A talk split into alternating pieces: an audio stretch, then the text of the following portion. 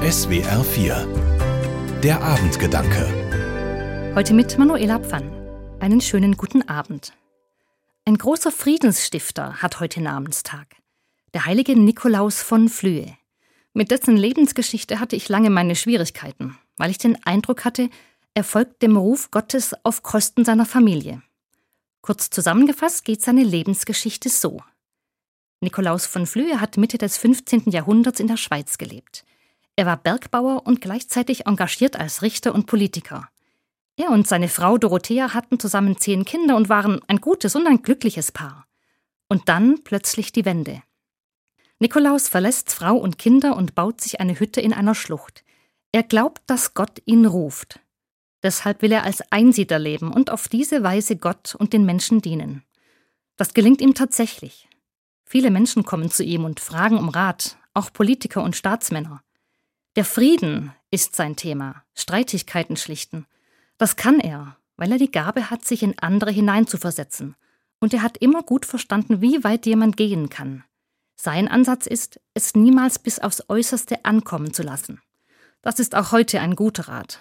Am Ende jedenfalls ist es Nikolaus sogar gelungen, einen Bürgerkrieg in der Schweiz zu verhindern.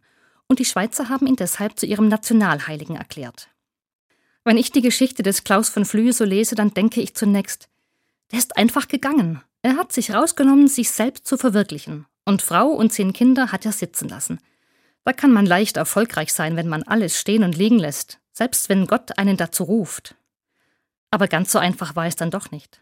Nikolaus hat mehrere Jahre mit dieser Entscheidung gerungen. Und seine Frau Dorothea hat gespürt, dass er unruhig war, dass er gelitten hat.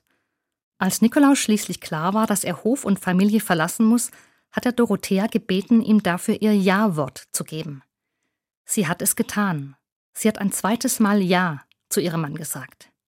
Wie stark war diese Frau? Wie groß muss ihre Liebe gewesen sein, dass sie ihren Mann freigibt, dass sie verzichtet und dass sie den Willen Gottes an die erste Stelle setzt und sich selbst zurücknimmt. Dorothea hat ihren Mann in Frieden gehen lassen. In Frieden und in Liebe. Für sie war dieses zweite Jahr ganz sicher eines, das sehr wehgetan hat. Doch ich glaube, ohne dieses Ja hätte Nikolaus von Flühe selbst keinen Frieden gefunden. Nur so war es ihm möglich, sich dann auch für den Frieden zwischen anderen einzusetzen.